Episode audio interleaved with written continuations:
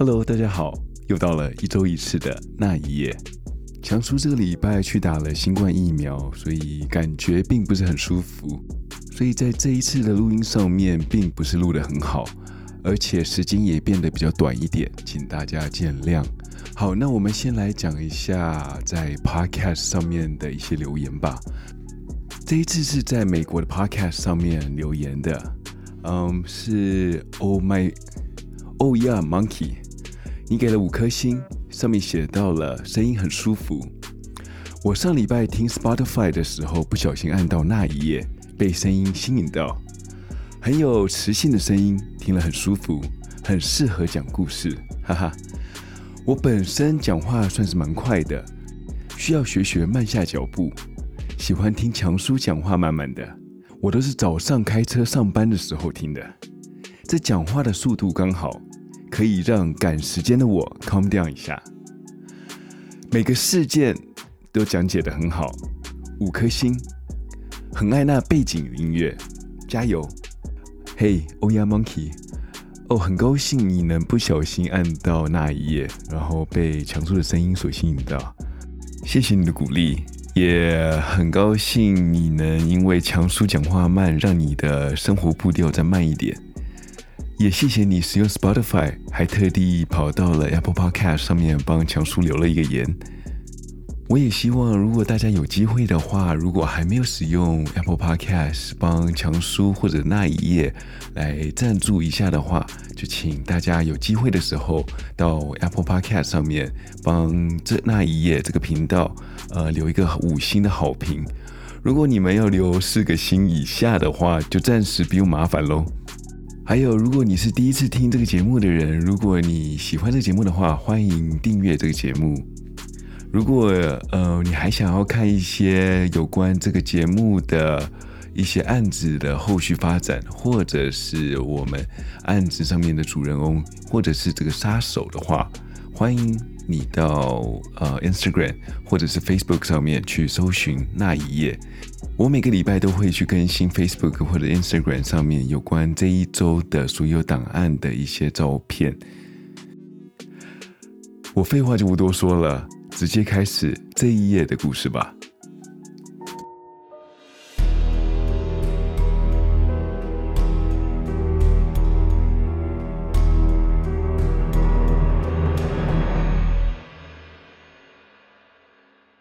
今天要来说一个发生于南加州 Hermosa 海滩，当走出监视器画面以后就离奇不见的失踪案。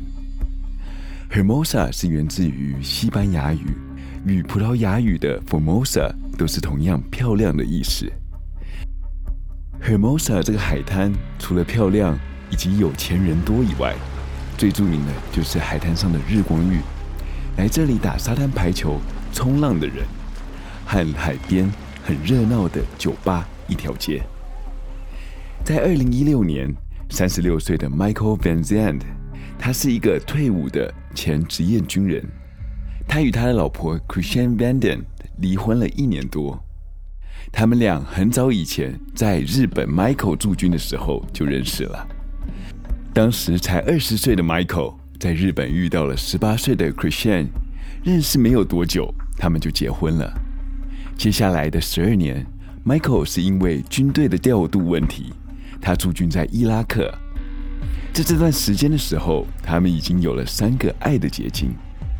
经过了十二年驻军以后，Michael 他认为这样和家人分居两地的生活并不是他所要的，所以他就提出了职务的调度，回到了美国。接下来的几年，虽然他都是在军队里面。但是做的职务是在人资部门里面做的比较一些文书方面的工作。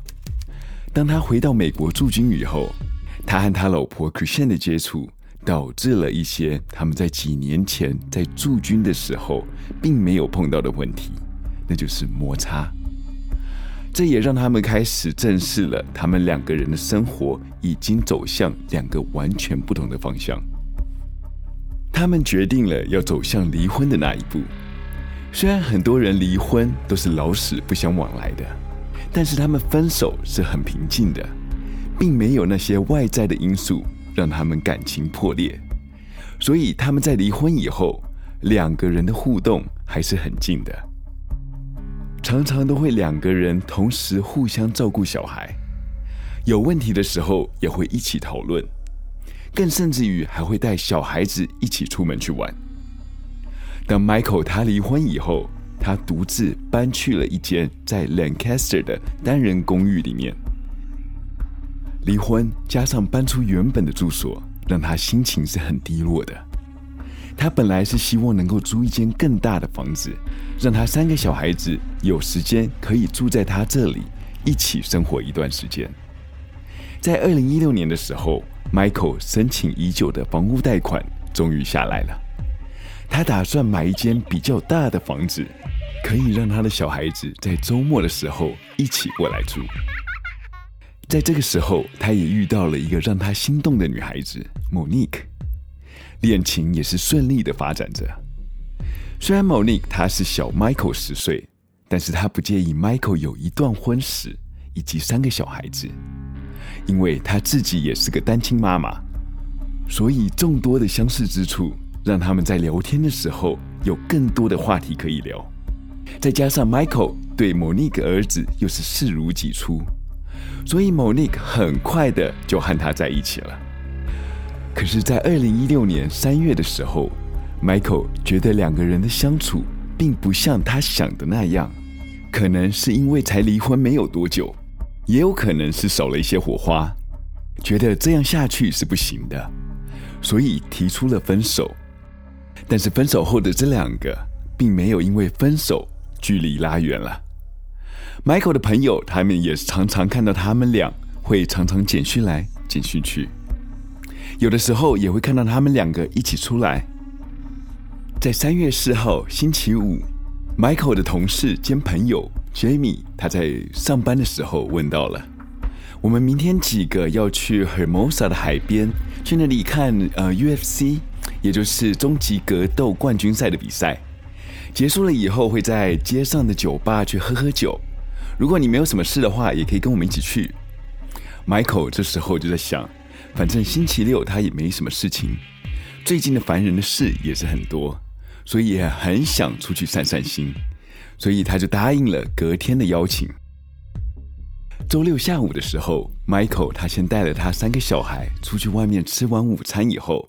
大概在三点左右的时候，他把三个小孩子带回去他们妈妈家，把小孩放下以后，他就从 Lancaster 开了一个小时四十分钟，到了 Hermosa 的海边。因为路途遥远，所以他到了 Hermosa 的时候，他就在附近租了一间旅馆，把车子停在旅馆里面，这样他就不用醉醺醺的再开将近两个小时回到他的住所 Lancaster。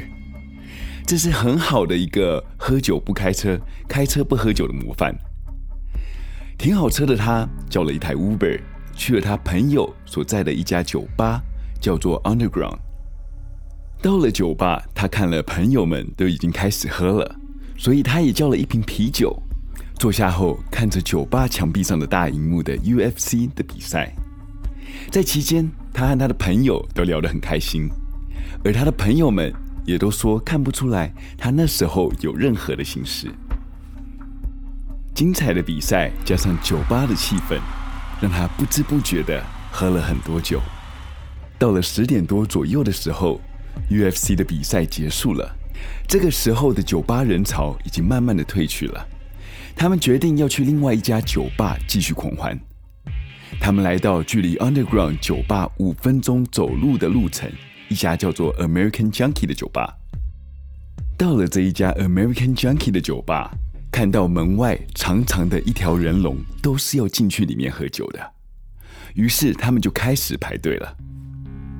Jamie 说，Michael 他从来不是一个有耐心的人，也不是很喜欢呆呆站在那里排队，这一点就跟强叔很像。于是 Michael 跟 Jamie 说，他很想去厕所。他想要去上厕所，所以就离开了他们。他到了旁边一家酒水杂货店里面去借了厕所。但是 Jamie 看到他离开队伍了以后，他们在队伍里面排了几分钟以后，脚也酸了，口也渴了，所以他们决定要离开这家店，去旁边人比较少的酒吧继续喝。这家是隔壁的酒吧，真的是隔着一堵墙啊！他们找到了位置，坐下来了以后，Jamie 他就打了一个简讯跟 Michael 说，他们把地方改成隔壁，你上完厕所就直接过来。但是等了许久，还是没有看到 Michael 他过来，他们就直接打他的手机，每次打去都是进了语音信箱。虽然打了几通电话没有接，他们猜想他应该只是手机没有电。这时候的他们却没有任何的警觉，他们是有在为 Michael 设身处地的想。他们觉得 Michael 可能是上完厕所的时候遇到了熟人，也许正在和他们喝一杯，或者有可能在上厕所的时候认识了新朋友，正在跟他们喝酒。因为他们的认知。Michael 他其实是很外向的，更可说他是一个非常热情而且很友善的个性，所以很容易和人打成一片，或是交到新的朋友。所以有了这个想法以后，他们想，反正他正在交朋友，就不打搅了，最多等等喝完或是在这里结束以后，就会见到面了。直到了两点钟，他们还是没有见到 Michael。加州是在凌晨两点以后就不准卖酒了，所以所有的酒吧都会在这时候结束营业。但是这时候的他们已经在酒吧门口等着 Michael。即使 Michael 以为他们还在 American Junkie 而过来找他们的话，也不会错过他们。等了二十分钟以后，他们认为 Michael 可能已经回到旅馆去睡了。回到旅馆后，很惊讶的看到他的房间里面。并没有人。更惊讶的是，隔天的早上，他房间还是没有人，并且车子还在停车场。第二天，他们回到 Lancaster 以后，急忙的打电话去找 Michael，但是手机还是不通。他打电话给他的前妻，但是他前妻也是一无所知。他们打电话到 Hermosa 的医院，看看他是不是出了事。但是打了那么多电话，却没有一点 Michael 的消息。直到晚上的时候，他想说 Michael 应该回到家了，于是到了他家来看看。到了他的公寓停车场的时候，并没有发现他的车。按了门铃，也没有任何人回应。在这个同时，已有另外一个人正在找 Michael，那就是他的前女友 Monique。因为这个周末，Monique 她都是在 Las Vegas 度假。在星期六的晚上到星期天的一整天，他传的讯息都没有回应。打了电话又和 Jamie 一样，是直接跳到了语音信箱。这样的举动让他是非常的担心。直到了星期一的时候，大家都没有见到 Michael。这天早上，Michael 的女儿需要去医院做一个口腔的手术。他的前妻 c h r i s t i a n 和他约好了要在医院的大厅见面，因为他需要 Michael 的签字，才能在这个特殊的医疗保险上面才会生效。但是到了他们约定的时间，他还是没有出现。于是他打了电话，传了简讯，就像 Jamie 和 Monique 一样，简讯没读。电话直接进到语音信箱，在没有办法的情况下，他打了电话给 Michael 的前女友 Monique。这时 Monique 他也是不知道他去了哪里，更何况 Michael 他是一个非常重视小孩的爸爸。Monique 他知道 Michael 只要是小孩子的事情，他一定会到场。这时候 Monique 他是自愿去 Michael 他家去看一看。他到了 Michael 家，发现了。房子的样子就跟出门前是一样的，没有任何打斗的痕迹，也没有回来过的迹象。他去了停车场去看，也没有他的车子在。他把这个情况马上跟 Christiane 报备以后，Christiane 他是觉得大有蹊跷，马上就打了一通电话到 Michael 的公司。他知道如果他不在公司的话，一定是出了大事情了。因为他是军人的关系，所以上班是从来不迟到、不早退，也不会无故翘班。打到公司以后，他发现 Michael 并没有去公司，也没有打电话去请假。当 Michael 的上司接到了他询问 Michael 的电话的时候，觉得事情不对，因为稍早的时候，Jamie 他也有打一通电话到公司去询问 Michael 的下落。他也问到说他今天有没有打电话进来请假，这让他的上司是非常的疑惑，就问到为什么你们都要问 Michael 他到底有没有来上班，到底有没有打电话进来请假呢？当 Christian 知道了 Michael 这个朋友 Jamie 也打电话进来问他有没有进来这个公司的时候，他就知道这事态严重了。Michael 他是一个好爸爸，尤其像是去医院开刀这种大事情，不可能是不见踪影的。这代表说是有人阻止他来，或者是他出了事情不能来。Christian 他是打了电话给 Michael 的同事 Jamie，告诉他说。让他知道他也在找 Michael。挂了电话的 Jamie 又立刻的打了一通电话回公司，让他老板知道他今天也是不会进公司的，因为他要去报失踪人口。他到了他工作地点附近的警局报了案。我们要记得哦，这里的警局是距离 Michael 失踪地的地点超过一个小时四十分钟的哦。当报了案的时候，接受报案的警察就和 Jamie 讲。你知道，他其实是个成年人，他有权去外面走走，没有人有权利可以限制他的行踪，更何况他并不是一定失了踪，所以我们目前也没有什么方法可以去搜寻他。Jamie 他报完案以后，他找了正在找 Michael 的亲朋好友，他们听到了这个警局的说法以后，他们的想法一致，就决定要回到那个案发现场里面去搜寻。Monique，他是开了他自己的车子，回到了 Jamie 所说的那家旅馆，去看看他的车是否还在。到了那家旅馆，就如同 Jamie 所说的，这个车子还是寸步不移的停在那里了。他从车子外面观察里面，看看他能不能从这里面找到一些蛛丝马迹。他看到了他的车子里面有一张工作证。这个工作证对 Michael 讲是非常重要的，其他时间他都会把这个工作证带在车上。这也让 Monique 知道他并没有回来到车上，车子停在这里也并不是因为车子抛锚，而是 Michael 从那天晚上就没有回来过停车场。Monique 他是和当地的警局报了案，但是却得到同样 Jamie 在 Lancaster 报案的时候的回复。我们真的不能做太多，时间是不够长，而且他已经是成年人了，所以我们不能限制他的行动，诸如此类的话。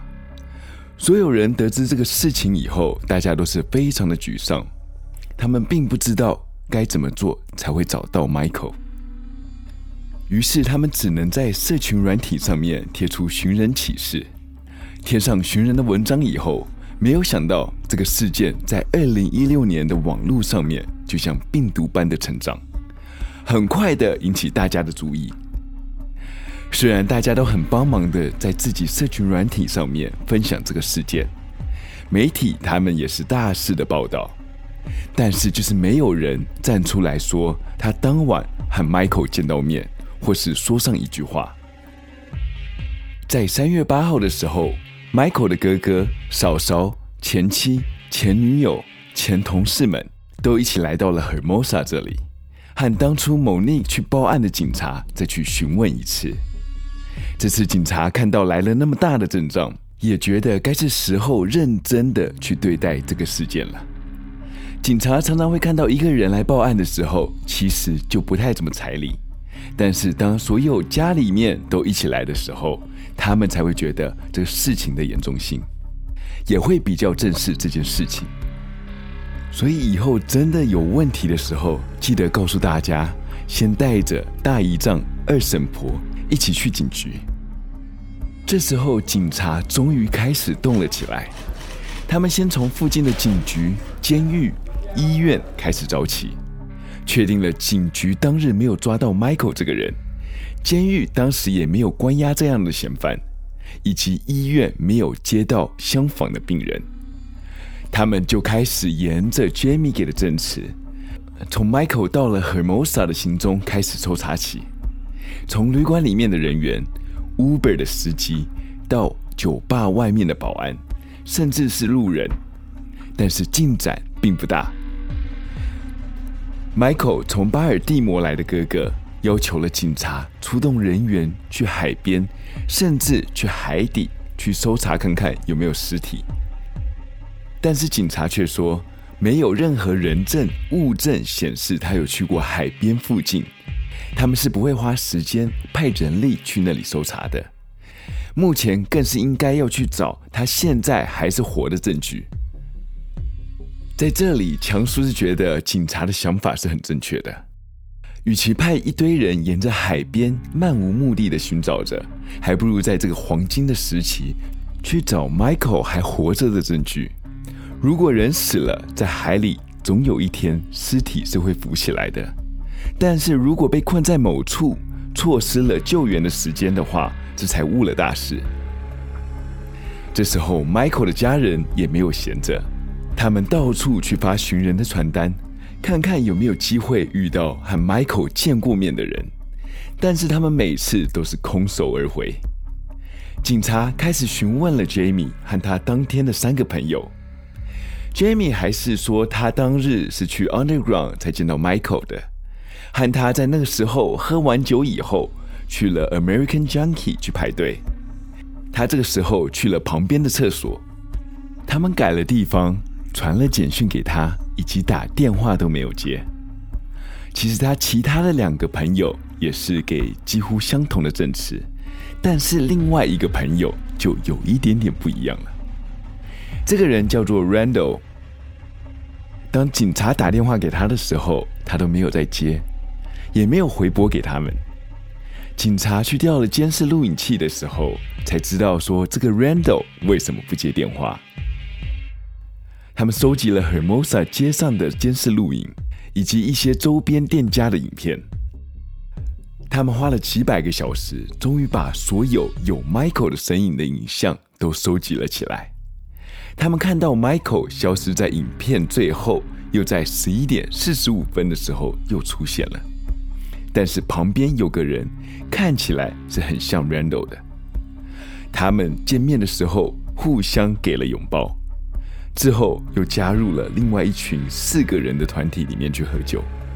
他们后来又往西边走去，直到离开尽头为止。警察派了人力去他们消失的地方去找线索，但是也是徒劳无功。终于在三月十一号的时候联络上了 Randall，他给的讯息和他朋友是一样的，但是遇到 Michael 和他去别的地方喝酒的事却是只字不提，更不用说他有说到和另外一群人喝酒，这让他看起来非常的 fishy。这个 fishy 的英文是叫做鱼腥味，这也是说非常可疑的意思。这时候警察已经把他列为可疑的嫌犯之中了。直到一周后，一个警探发现了那部影片，他一格一格的确定了，那个他们之前觉得是 Michael 身影的那个人，并不是 Michael，而那个 Randall 也并不是 Randall。所以他们花了一周的黄金时段，追了一个完全与案件无关的影片。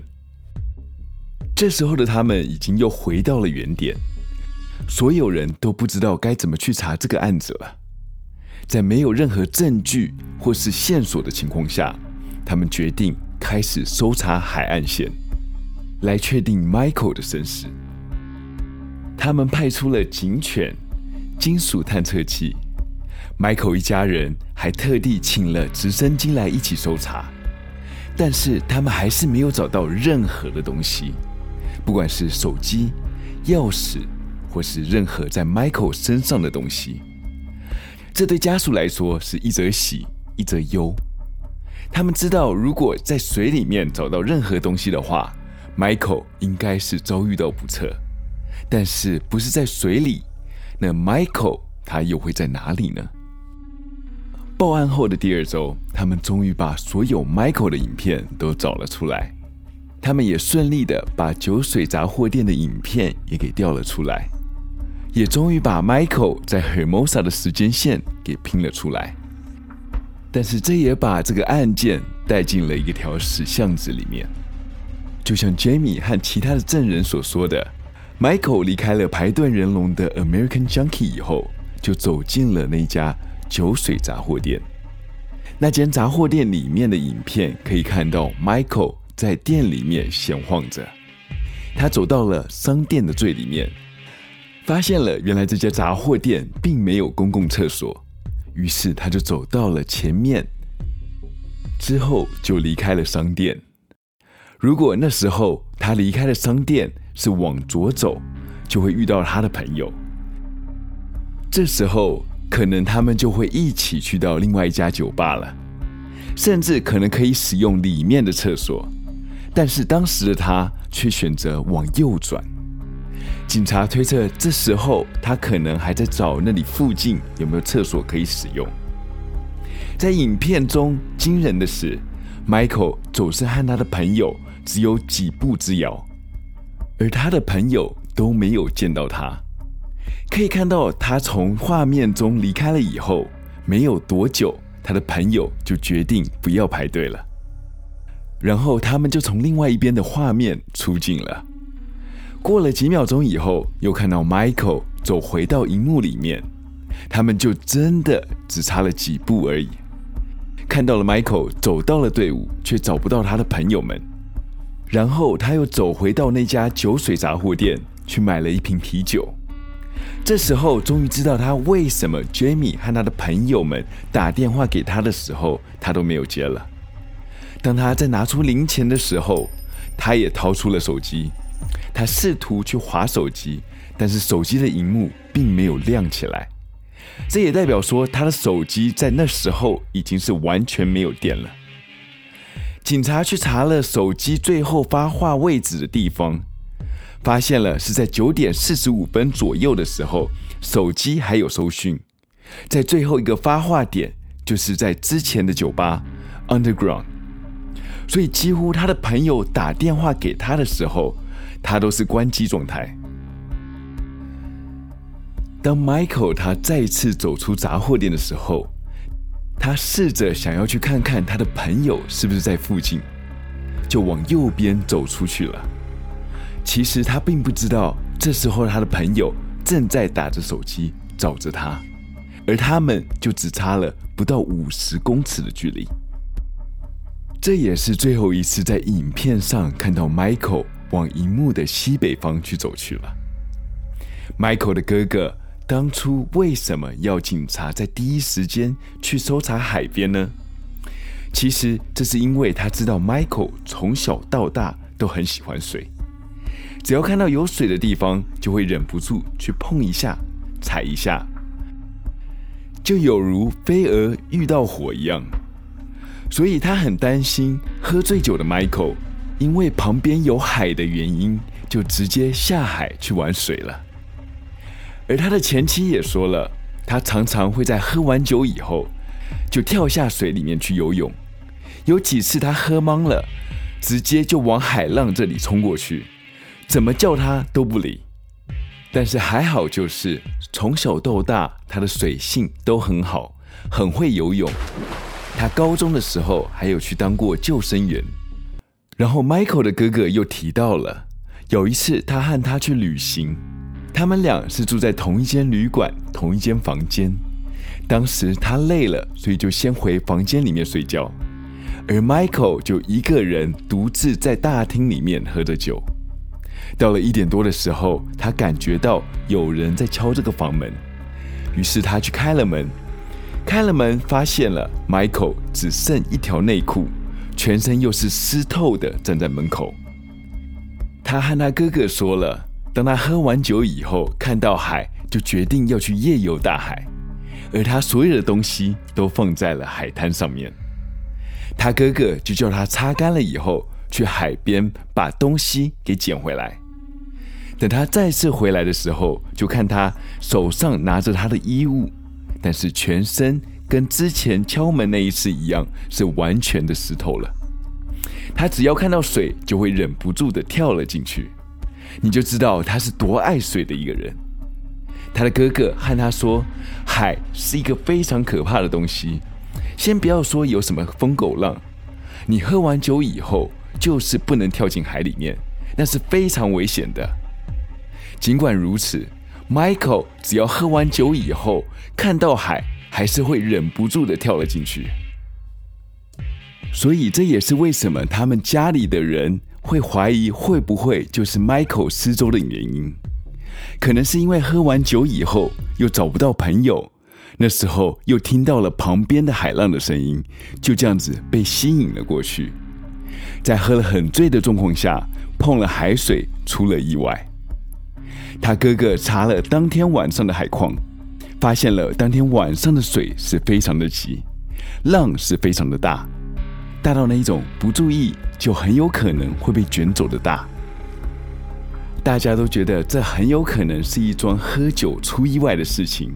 但是我觉得这很奇特的是，Michael 的身上随身物品并没有被发现。还记得我说的吗？他之前下水的时候，他都会把所有的衣服都放在一边，脱了只剩下一条下去吗？因为他每次下水，唯一很负责的就是会把这个衣服给脱好，把随身物品都放在鞋子里面以后才会下水。但是这一次却没有发现任何的物品在海边，什么东西都没有找到的情况下，这让这个事情变得非常有想象的空间。所以他的家人会想说，会不会是他走到海边，但是突然有一个疯狗浪。啪的一声，把他给卷走了，或者他被别人绑架了。但是自从那一天以后，他的手机再也没有开机过，也没有任何的讯号了。他的信用卡也没有被盗刷，所以人为的因素，我是觉得并不是很大。也有很多人说，会不会有人在背后跟踪着他，然后再袭击他呢？但是在一些影片里面显示着，他几乎就是一个人离开现场的，后面也没有任何人跟着他走。虽然到现在已经将近五年的时间，还是没有 Michael 的下落，但是他们的家人还是不放弃找着 Michael，希望有人在当天见过 Michael。但是这是一个非常令人省思的一个失踪案。我们常常会和朋友们一起出去外面小酌几杯，这几杯黄汤下肚了以后，常常脑袋就会变得很笨拙。